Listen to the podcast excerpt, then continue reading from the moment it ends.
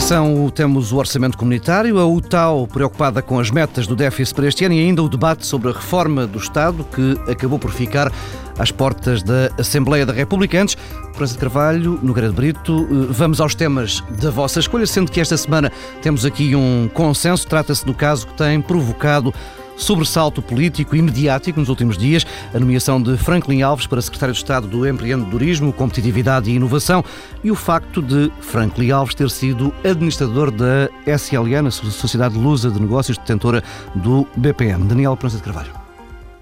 É, realmente eu eh, fiquei surpreendido por, por esta polémica e, e, vou ser politicamente incorreto ao dizer que uh, discordo inteiramente da das suspeitas e das objeções que têm sido levantadas à designação do Dr. Franklin Alves para secretário de Estado do, do Governo. E isto porquê? Porque, de facto, uh, o que aconteceu foi que, uh, pelo simples facto de Franklin Alves ter passado pela administração da SLN, uh, durante um período posterior à gestão de Oliveira e Costa, na gestão do grupo não financeiro, ou melhor, da, da, atividade não financeira do grupo SLN, portanto que nada tinha a ver, até em princípio, com o próprio BPN, sendo que nenhuma autoridade lhe apontou qualquer facto, qualquer suspeita, seja as autoridades de supervisão, sejam as autoridades judiciais. Portanto, uh, não há nenhum facto imputado a Franklin Alves que possa pôr em causa a sua idoneidade, a sua competência, a sua probidade e, não obstante isso, de facto, levantou-se aqui uma enorme polémica em torno da designação dessa pessoa. E eu penso que, uh, para, além da enorme injustiça que isto significa relativamente ao próprio, eu diria quase mais grave do que isso, são os efeitos que este tipo de polémica uh, tem uh, sobre a própria credibilidade dos políticos em geral e até a própria viabilidade do sistema político. Uh, ou seja, uh, são polémicas que uh, contribuem para desincentivar qualquer cidadão a intervir politicamente.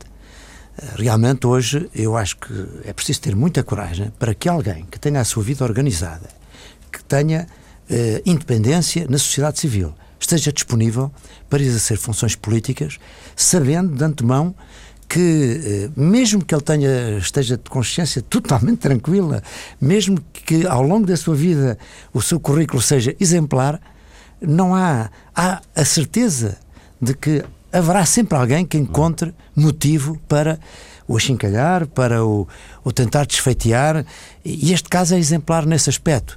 Portanto, eu penso que isto é muito perigoso para, para a saúde da, da própria democracia, que é, no fundo, nós estamos a assistir já algum tempo é que os políticos são hoje profissionais, a carreira vem dentro das juventudes partidárias e fazem apenas carreiras nos partidos, os próprios deputados com uh, reformas que foram introduzidas no sentido da exigência de exclusividade, do tal excesso de transparência, levou a que hoje, ao contrário do que acontecia no início da nossa democracia, você olha para o Parlamento e pouco, não vemos ali figuras representativas da sociedade civil, porque, eh, portanto, há aqui um afastamento da sociedade civil dos seus melhores elementos relativamente ao exercício da política e estas atitudes apenas contribuem para agravar este afastamento e, e no fundo, eh, este uh, reducionismo da política aos profissionais da dita, aos profissionais que fazem carreiras partidárias e que, no fundo, não têm experiências, outras experiências na sociedade civil. Isto é pena, porque o que era desejável era que os melhores cidadãos, aqueles que dessem provas uh, de competência uh, noutras atividades, pudessem também estar disponíveis para prestar um contributo ao país.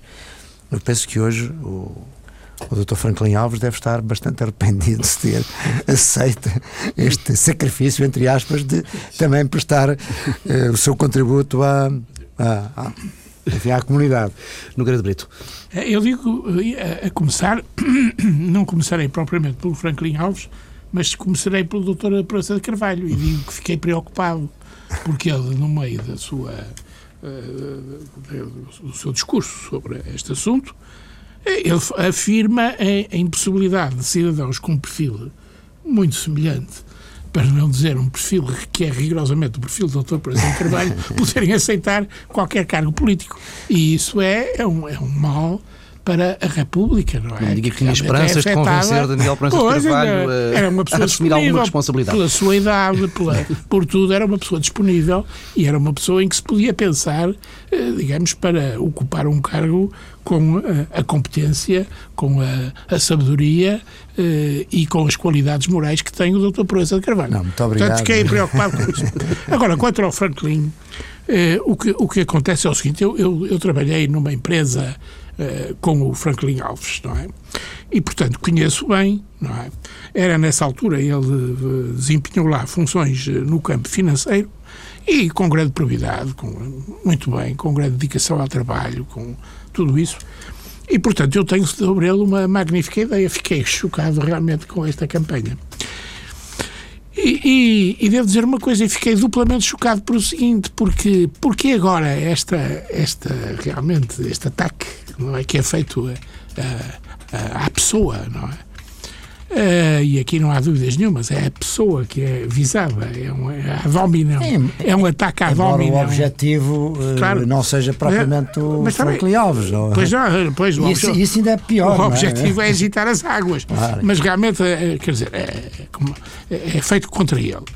E, e, e eu pergunto-me, o Franklin Alves, neste momento, estava a desempenhar um cargo de gestor de um programa, não é verdade? Que era o programa Compete, eh, que era um programa importante. Geria público. largos milhões de euros. De... Largos milhões de euros, faz muito bem lembrar, é isso mesmo. Portanto, exigia-se uma pessoa idónea. Este governo não teve realmente, até o anterior, eu suponho que já vem do anterior, não tenho a certeza. Mas não sei se não vem do anterior. Mas talvez, mesmo que não venha. Mas o governo realmente eh, que arvorou como sua bandeira a preocupação pela seriedade pela honestidade das pessoas que o integram, não levantou nenhuma objeção. Agora, de repente, mas também não levantou a oposição. A oposição também não levantou qualquer objeção. E, no entanto, o cargo era de grande responsabilidade nessa matéria, da lisura, da honestidade, não é? Da competência. Pois nada foi dito. Agora, o Franklin Alves integra, as, digamos, a, a lista dos secretários de Estado. Eh, realmente prolongando, como que prolongando as funções que exercia na Compete. É, é, é, importante dizer isto, não é? Porque aquilo é um upgrading do lugar, do lugar. Ele geria a Compete, que tem eh, os objetivos da Compete são os que ele agora, os que agora eh, compõem a denominação e a designação da Secretaria de Estado que ele vai ocupar, e agora realmente levanta-se esta coisa que atinge a pessoa. Portanto, isto é, é realmente. Uh, custa-me custa a aceitar uma coisa destas. E depois também, o que me leva também a, a, a gostar a aceitar é que uh, o, CDS, como, como a partido a que pertenço, faço essa declaração que não é de interesse, é, é, é, é de funções, mas o que é que. O CDS realmente foi o partido que mais colaborou na, na perseguição da, da, do, do, BPN é? e, e, e, na prossecução do inquérito que correu na Assembleia da República. Sobretudo então o deputado, o, Nuno, deputado Melo. Nuno Melo. Foi fundamental para que esse inquérito prosseguisse e tivesse resultados como se pretendia que tivesse. E o deputado, e nem o CDS, nem o deputado Nuno Melo agora puseram qualquer objeção. Portanto, é porque entendem que o que apuraram em relação ao BPN uhum não tem realmente nada a ver com a, com a pessoa do Franklin Alves, propriamente dito, não é? E com a sua seriedade, lisura. Já repetimos isto duas ou três vezes, mas é conveniente repeti-lo. Portanto, tudo isso me leva a, a convencer-me de que é um ataque injustificado e é um ataque realmente injustificado, mas além de injustificado, é um incorretíssimo, porque atinge, mais uma vez, há uma pessoa que é atingida, que é manchada publicamente, é um, isto é, um verdadeiro assassino de caráter que se tenta fazer. E, e não está certo. Não, e, e se me permite, eu penso que também é importante acrescentar o seguinte: eu, eu compreendo que partidos da extrema-esquerda que não têm enfim, ambições de vir a ser governo, pelo menos nos próximos tempos, possam uh, desencadear campanhas deste tipo. Enfim, então tem uma oposição uh, muito destrutiva e, e, e, não, não aspiram um dia a ser governo. Agora, já da parte do Partido Socialista, uh, eu acho que isso é muito mais condenável, porque é certo que no passado recente também os partidos de são maioria utilizaram muitas vezes ataques pessoais deste tipo contra membros do governo e o próprio primeiro-ministro da época. E agora o PS está a fazer o mesmo. Ora, isto uh, acho que era a altura destes partidos, enfim, de que chamados do arco do, do governo, de, enfim, de, que têm, que se, que se uh, alternam no, no exercício do, do, do, governo, deveriam uh, ter um código de comportamentos que impedissem comportamentos deste tipo. E porque, repare, eu acho também é muito importante que o, o, a avaliação que se faz hoje de quem exerce funções políticas ou públicas deve ser uma avaliação com base em critérios objetivos e normativos. Porque esta, esta, esta coisa de, bem, este senhor uh, foi administrador da SLN, logo não pode ser mais. Uh, ser, ser, pessoa Fica neste pro, país. Proscrito, Ora, isto não pode ser assim. Eu acho que tem que haver, como digo, pelo menos uh, a inserção dos comportamentos das pessoas em quadros normativos conhecidos. Porque, mesmo falar apenas em ética, em moral, uh, a gente sabe que são conceitos muito vagos, muito subjetivos e, e, não, não basta, não basta. Eu já não vou ao ponto de dizer que é preciso haver critérios legais. Não vou ao ponto dizer isso, porque também, evidentemente, que há outros critérios que podem e devem ter sido, eh, ser tomados em consideração. Mas, pelo menos, haver critérios normativos. Ora, neste caso, eu não encontro qualquer critério.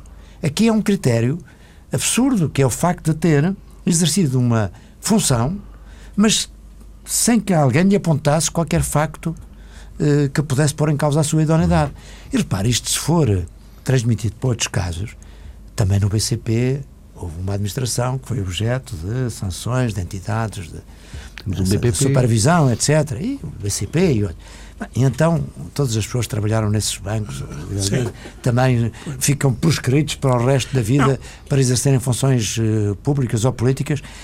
Por outro lado, há outro também. E, e, e o tal princípio da presunção de inocência, que também é uma coisa que que hoje é que parece aqui, que é quase o contrário, não é? é nem caso nem há que, nem, Daniel, não, nem há que invocar a presunção de inocência, porque ele não é acusado de facto nenhum.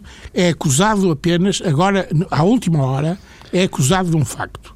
É de ter atrasado o envio para o Banco de Portugal de informação sobre a aquisição Mas pela Sociedade é de Negócios. Isso é uma, de, já é agora uma justificação do Banco de, de Cabo Verde. Hora, né? porque não começou por aí. Mas isso, mas isso, mas isso em si não pode, não configura realmente nenhum facto. É, é, talvez alguma negligência, não é, porventura, mas, nem isso. mas que ele explica de uma forma que pode não ser suficiente, mas é aceitável, porque é compreendida no contexto em que o, o, processo BPN estava a ser tratado com pinças e com enorme cuidado. E, portanto, ele, eh, digamos, eh, viu-se metido numa situação eh, em que lhe era exigido cuidado, atenção, tratar o assunto com, por causa do, do fantasma da chamada corrida aos depósitos. E, portanto, meu caro amigo, terminamos. É? Vamos, vamos fechar aqui esta primeira parte, fazemos uma primeira pausa neste Pares da República, regressamos já daqui a pouco com os temas centrais.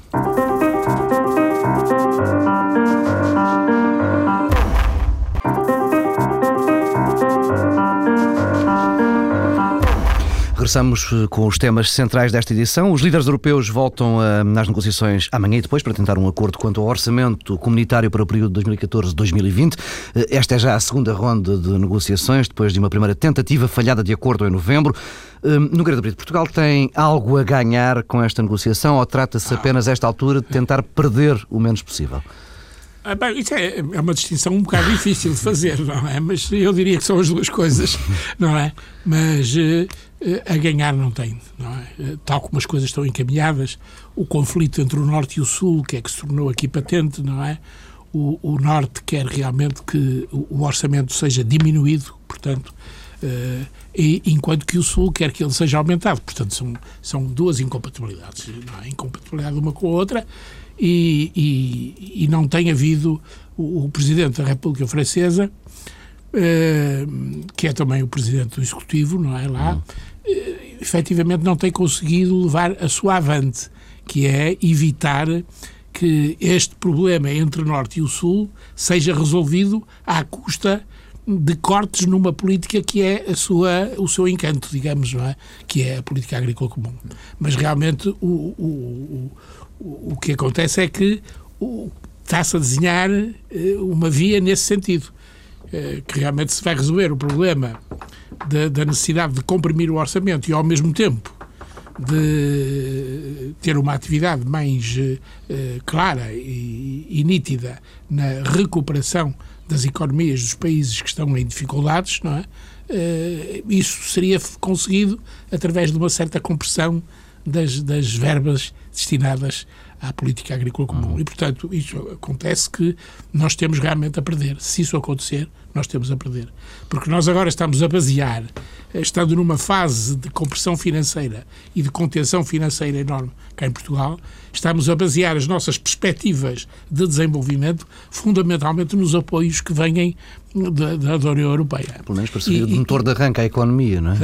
Exatamente, quer dizer, volta-se a falar na grande velocidade, eh, será uma grande velocidade para a mercadoria e não para os passageiros, hum. será num percurso diferente, mas é realmente um grande investimento, maior do que era no tempo do, do engenheiro Sócrates, são 600 uhum. milhões de euros, não é? Será para depois de 2015, eh, não é? Está sim, para depois de 2015, é verdade. Mas quer dizer, mas volta-se aí, e muito na agricultura. Não é? Se a agricultura sofre uma grande diminuição, e perde, o, o, perde o senhor François Hollande, nós também perdemos, não é? Porque também realmente é já visível que há um retorno à, às atividades primárias, à agricultura, na economia portuguesa e dessa forma estamos a contribuir de uma, digamos, de uma forma já evidente para, para, para combater o desemprego. Ora bem, se, se vêm por aí as más notícias, estamos a perder, realmente eu diria que a resposta é estamos a perder. Uhum. E aqui é, é, é, somar a austeridade à austeridade, uhum. isto é, é, os países do Sul já estão uh, com políticas internas de forte contenção da despesa e, portanto, de austeridade muito forte, aumento de impostos, etc. E, de facto, a ver agora também, como parece que vai acontecer, uma redução do orçamento europeu por este braço de ferro que está a ser uh, uh, está a ser estabelecido entre o Norte e os países do Sul, é, é claro que, eh, portanto, vem, vem, vem dificultar ainda mais a vida de países que, como o nosso, que estão nesta situação. Eh, por outro lado, realmente também eh, em Portugal, quando se está a retornar a atividades primárias, nós fizemos um desmantelamento em determinadas áreas da nossa atividade. Em parte, justamente por imposição de políticas uh, europeias. É, precisamente para nos encaixarmos na política agrícola comum, não é? Exatamente. Designadamente no caso da agricultura. Uh, e, e, e, com isso nós desertificamos muito o país e hoje uh, sentimos que há uma necessidade de retorno a essas atividades e começa a haver indícios de, de um certo aumento da, da produção uhum. e, e os, o, exportação. e, e exportação. Há hoje uma nova classe a, a, a estabelecer-se na, na, na, agricultura mais com maior formação, com maior capacidade de gestão e isso está visível, está a haver aqui claramente uma grande modernização da nossa estrutura produtiva no domínio da agricultura e, portanto, mais do que nunca também precisávamos de apoios a essa nova atividade. Portanto, eu também estou, acho, acho que é um motivo de forte preocupação para nós este orçamento europeu que está em discussão. Eu pensei que é, é sempre muito difícil medir isto uh, vendo o assunto de fora, mas como é que têm visto a atitude do governo português na, na defesa dos interesses do, do país, nesta, a, nesta negociação? A atitude do governo português é pouco visível, não é? Porque eh, não temos, não, não, digamos, não há notícia pública de que o, o Portugal tenha sido, através do seu primeiro-ministro, não é, um país interventor uh, nesta, nesta discussão, não é? É... Acho mesmo que o protagonista que se tem sentido mais nesta área tem sido exatamente o ministro Paulo Portas. Sim, sim, quer dizer, compete-lhe também, a verdade também, é esta. O ministro Paulo claro. Portas faz parte do Conselho e compete-lhe. Agora, realmente, não há dúvida. O ministro Paulo Portas tem, tem-se notado pela, pela Também pelo tem um empenho, pouco a sua bandeira por... da agricultura, não é? Que vem de longe. Sim, vem de longe. A, a lavoura. Claro, claro. mas, mas realmente tem-se tem, tem notado por isso, isso não é dúvida nenhuma. E ele e a Ministra, não é verdade, mas ele, sobretudo, realmente, ele tem sido um grande uh, dinamizador da nossa atividade em, económica em relação com, com o exterior e designadamente nesta matéria da agricultura. Tem sido, não há dúvida. Mas, Mas é eh, claro que trata-se de um tema. Agora, o primeiro são 27 países, cada um a puxar por seus interesses, não é? Uma Sim, negociação difícil, há, não é? Aqui há fundamentalmente os países. Dois, os dois blocos, claro, não é? Dois blocos. Os contribuintes claro. que não querem contribuir claro, mais. Claro. E, e, e, há uma forte pressão também agora do Reino Unido, não é? Que também é, é também é, uma é, nova componente. É, mas é, sabe que o Reino Unido é verdade, mas o Reino Unido é o o que acontece é o seguinte: o que está em causa em relação ao Reino Unido é um problema mais fundamental. É porque o Reino Unido está em vias de poder entrar, de poder ficar ou sair. Não é? é isso que vai ser discutido no. Mas há aqui uma no, grande pressão da parte do Reino Unido no sentido exatamente de diminuir mas, mas sabe que hoje, eh, os gastos. É, pois, o Reino Unido faz parte do grupo dos do Norte, não é? Que com a Alemanha, com a Dinamarca e com a Suécia que fazem pressão para que os, os, os gastos, de, de, portanto, para, para que o custo da, da, da, União Europeia seja diminuído, não é? Vamos uh, avançando para, para outro tema. Ontem confirmou-se que a Assembleia da República não, não vai debater em comissão uh, a questão da reforma do Estado. Os partidos da oposição recusaram-se nomear deputados para a comissão eventual proposta pela maioria. Entende-se esta atitude do Partido Socialista, de Bloco de Esquerda e do PCP? Bom, eh, eu, eu, eu acho que há algumas razões invocáveis eh, nesse sentido, embora me pareça que o precedente é péssimo, não é? Eh, é, é claro que o tema da, da reforma do Estado, eu acho que é o tema central da discussão política, que já devia ter sido empreendida há muito mais tempo. houve nesse aspecto um grande atraso. É certo que foram sendo feitas reformas também no sentido de melhorar a performance da, da administração pública, do Estado em geral, mas o debate fundamental sobre as funções do Estado, uh, o que é que o Estado pode uh, deixar de fazer e com, com benefício para os cidadãos, o que é que pode legar uh, em instituições da sociedade civil, no sector privado, tudo isso é uma discussão que é fundamental e é absolutamente relevante. Agora, ela também foi introduzida pelo governo, talvez de uma forma que não foi muito apelativa para a oposição, designadamente para o Partido Socialista. Uhum. O que está em causa, basicamente, é a cooperação ou não do Partido Socialista, porque já sabemos que, que os partidos mais à esquerda uh, não estão disponíveis para qualquer discussão sobre o tema. São partidos, nesse aspecto, muito conservadores, que se recusam a discutir qualquer reforma nesse sentido.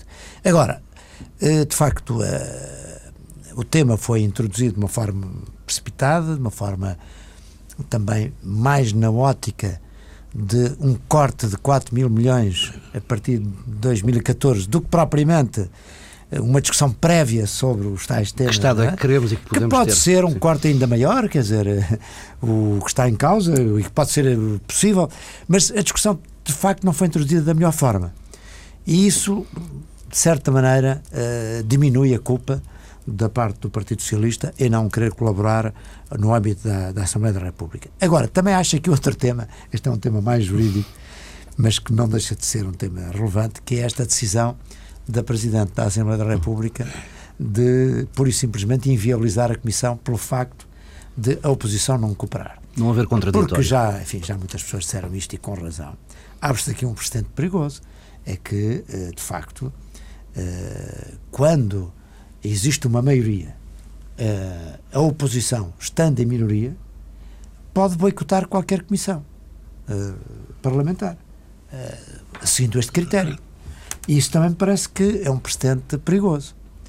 É claro que eu direi que uma comissão composta apenas pelos partidos da maioria, enfim, não iria muito longe em termos de credibilidade. Uh, mas isso competiria mais aos partidos da maioria fazer essa reflexão e dizer não há condições para fazermos uma discussão, uma vez que a oposição em bloco se recusa a participar nisso, Eu já eu, eu acho que isso se imporia, essa decisão à, aos partidos da maioria, mas já vejo com dificuldade que tenha sido a Presidente da Assembleia da República a, a tomar essa decisão. Brito. É curioso porque eu ia realmente pegar no tema por este aspecto, mas de uma forma diferente. Quer dizer, eu ia pegar pelo precedente grave que ele abre, realmente, que é, eh, que é um precedente suscetível de amputar a Assembleia da República de uma das suas funções e poderes eh, essenciais, que é o poder de fiscalização. Porque uma forma de ver o problema é como viu o, o, o Dr. De Carvalho, que realmente vê bem, não é? Que são as minorias a paralisarem as maiorias. Mas vejamos o contrário. Uma maioria instalada, não é? como é o caso de agora, segue, é, é objeto desta, deste boicote, digamos assim, embora eu dou-lhe razão, isto foi feito com a, com, com a mão esquerda, não é? Foi, foi introduzido, o produto não foi, não foi tentado vender, não é ao cliente, foi antes pelo contrário. É, desde o início, parecia eu que antes pelo contrário. Aqui sempre claro. uma muito maior mas, uh, mas, repare, ao Partido O Partido Socialista devia ter cooperado nestas coisas. Mas se a maioria... E não se devia ter dado também o pretexto de não colaborar. Claro, não. claro, claro. Mas se a maioria toma esta jurisprudência como boa não é verdade, desaparece o poder de fiscalização da Assembleia da República, praticamente. Porque realmente a maioria pode fazer a mesma coisa. Pode dizer, não, vocês convocaram isto mal, etc. Invocar N pretextos, não é? Para também não comparecer. E lá falta, na fiscalização, é essencial, lá falta o contraditório. E, portanto, a Presidente da Assembleia, eu tenho a impressão que tem que voltar a a pensar neste assunto e tem que realmente, porventura, voltar atrás ou então adotar, porque, de contrário, o que é preciso fazer é, é, realmente reorganizar a Assembleia da República na sua estrutura, nos seus poderes nas, e nas competências que dá aos deputados e aos partidos, porque isto pode nos conduzir realmente a uma descaracterização completa daquilo que é hoje e que hoje acontece. E isso é grave, não é? O, o, prazo está a esgotar-se, aliás, o prazo para, para tomar decisões eh, é relativamente apertado. As decisões têm que ser tomadas já na próxima avaliação da Troika, que é já este mês, e depois uma decisão final em, no final do primeiro semestre, em junho. Hum, como é que têm visto o debate à volta deste tema? Tem sido muito movimentado na sociedade civil? Praticamente, mas... sim, tem sido muito movimentado na sociedade civil. Aliás, já há bastante tempo sim. que este debate tem, tem vindo a ser feito na sociedade civil. Agora, a nível político, eu penso que o debate é de uma pobreza total, é? porque de facto o Partido Socialista recusou-se praticamente a entrar na, no tema. O que também acho que é, mas, que é condenável, não é? O problema é que o tema existe, não é? Exato. O tema há, há um elefante na sala. Que... E realmente, dentro do Partido Socialista, estão a condenar. É, há é. várias personagens que são importantes no partido e que condenam sim, sim, a não participação no debate. Mas, na realidade, o que é que vai fazer o doutor Seguro ao debate? Ele, sempre que entra nestas matérias, tem um discurso que tem vindo a repetir sucessivamente e que eu vi com grande preocupação, que também era, que se inspirava um pouco no discurso de François Hollande. Porque eles todos nos dizem o que pretenderiam que acontecesse, não é verdade? Isto é, que acabasse, acabasse a austeridade, austeridade né? que iniciasse o crescimento económico, não, todos, o que é partilhado por todos, não é? Portanto, é uma, eh, podemos chamar-lhe até uma tirada demagógica, uma vez repetida sucessivamente, mas o que acontece realmente é o seguinte, é que depois nenhum nos diz como é que conseguiu fazer isso. E o país está realmente ansioso porque começa a convencer-se que não há como. Não há como fazer isso. E isso é que leva as pessoas a um estado de verdadeiro desespero a certa altura. E sem eles... dúvida que a receita que está a ser utilizada, que é este aumento brutal de impostos, hum. esta receita é que Também não foi está, condena está condenada ao fracasso total. Porque isso vai nos conduzir uh, a não sair do bem onde estamos, não é? Como é óbvio. Portanto, a reforma tem que ser Vamos ver de o facto, que o Tribunal Constitucional diz, não é? Mas pedia, pedia ideias, este, ah? este, este, este, debate pedia ideias. Exato, não é? exato. Pois pedia ideias, não é? Mas é que realmente, sabe que nós tivemos a oportunidade de um debate programático no Partido Socialista, por exemplo. Houve debate programático uh, nesta, nestes dias de agitação que lá se viveram houve debate programático. Não. No entanto, o que está ali em questão, em causa, é um, é um conflito programático. Claramente, claramente, não é? E, no entanto, não o fazem. Há a oportunidade de o fazer, não o fazem. O governo também, pela, pela o primeiro-ministro, suponho que tenha a preferência ou o monopólio da intervenção neste campo da política geral do governo, e bem, isso está certo, é correto. Mas ele também não faz, não introduz o, o, o debate. em boa verdade, não sabemos a esta altura quais são os planos do governo, não é? Não, não, não, não sabemos nada, não, não, nada, não. Nada, nada, O único documento que foi tornado público, o relatório do FMI. Mas o que era preciso, o que era preciso, de facto, era fazer um debate público que entusiasmasse a sociedade civil e entusiasmasse o país. Quer dizer, falar em termos claros, simples, de modo a que as pessoas percebessem. Quer dizer, há, um sujeito que dá uma mensagem que é realmente a da falta de dinheiro, que é o Ministro das Finanças. Essa é uma mensagem simples, tal, mas, mas, mas, mas ele não tem grandes qualidades de comunicação, não é? E, portanto, mas isso também, era preciso. em termos de reforma, também é pouco. nada. Repara, eu realmente acho que o único é projeto pouco. reformista que apareceu foi do FMI. Uhum. Porque aí tem que, é, que é um, tem medidas concretas. Que é um relatório tem, preparatório tem. apenas. Sim, sim, mas mesmo assim já tem um conjunto de o objetivos e aliás, reformas. O que significa. Agora, quer dizer, o, por um lado, o governo teve receio e recuou logo que ele foi tornado público. E a oposição demonizou o relatório. Portanto. Vamos eh, encerrar aqui esta segunda parte do Pares da República. Regressamos daqui a pouco com uma sugestão única e um pequeno debate.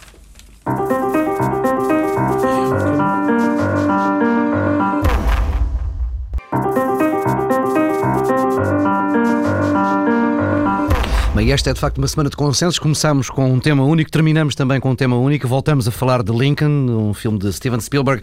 É essa a sugestão, mas com uma questão da política aqui colada, a questão dos meios e dos fins. No Exato. Sim, sim, é, é, eu realmente é, vi este filme que me impressionou muito.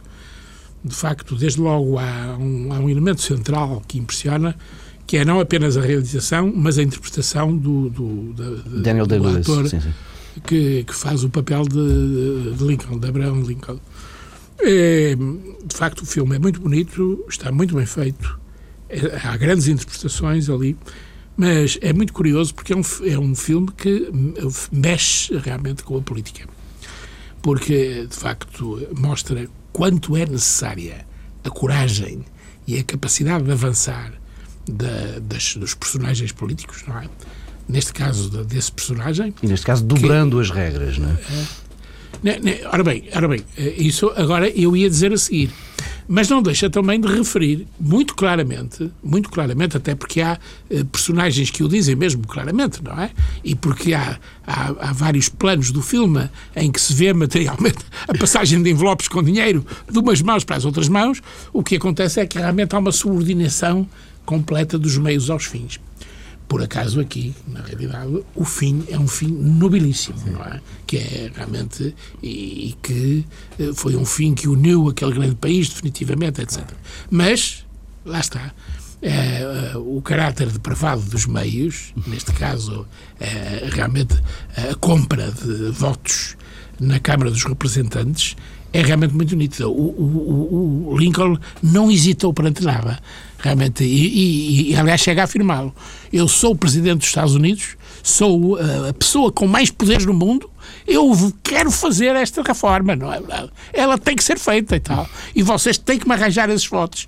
Quer dizer, portanto, isto é, está nitidamente, é uma coisa intencional, é uma coisa intencional. É? E talvez por isso tenha, não é verdade, uh, os poderes do além o tenham punido porque o mataram logo a seguir, é? Logo, dias depois, da, pouco, pouco tempo depois da, da eleição, não é?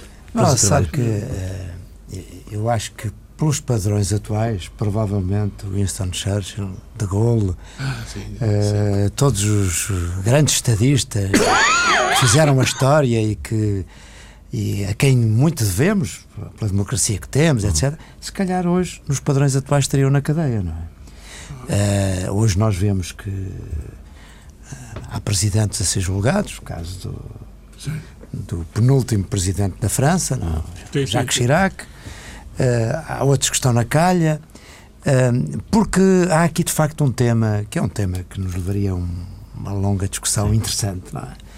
que é este de realmente uh, que meios se podem utilizar para obter fins que sejam fins nobres e positivos para a sociedade. Uh, isto é um tema, facto. E quem avalia? Filosófico, e quem hum. avalia. Quem avalia isso. E que não tem uma resposta inequívoca, não, não é? Depende dos fins, depende dos meios. Agora, a verdade é que na, nas sociedades atuais uh, há uma tendência para a querer que os políticos sejam uh, santos.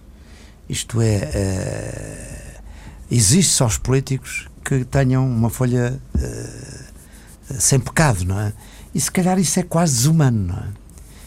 e muitas vezes por pequenas pequenas falhas de comportamento julgam-se os políticos de uma forma brutal, quando os cidadãos que os estão a julgar para eles próprios muitas vezes não exigem os mesmos padrões de comportamento.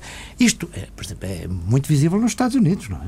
Sim, sim. Um, sim. E é implacável. É? é implacável. E muitas vezes por faltas ou pecados que, de que são. De, não, mas não são de caráter, que são muitas vezes da moral. Uh, é, é e da moral, da moral que, eh, que, que, que, não é universal, não é? Portanto, são temas que, de facto nos deviam fazer refletir muito uhum. sobre as condições de exercício do poder nos tempos que correm. É. E isso muitas vezes é em prejuízo da, dos próprios povos e das, das sociedades. Há, por exemplo, entre nós, faz muita confusão que normalmente, quando se discutem as políticas, discutem-se sempre numa base de equidade ou de justiça e nunca na base da eficácia uhum. e do resultados positivos ou negativos para os cidadãos.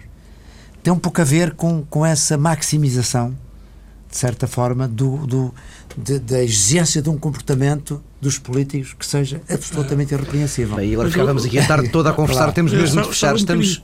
Pá, mas o Daniel disse aqui segundos. uma coisa que é, realmente sou, estou inteiramente de acordo, é fundamental, há uma questão de hierarquia também. E neste caso o Lincoln, não é? A hierarquia dos valores jogava a favor dele. Uhum.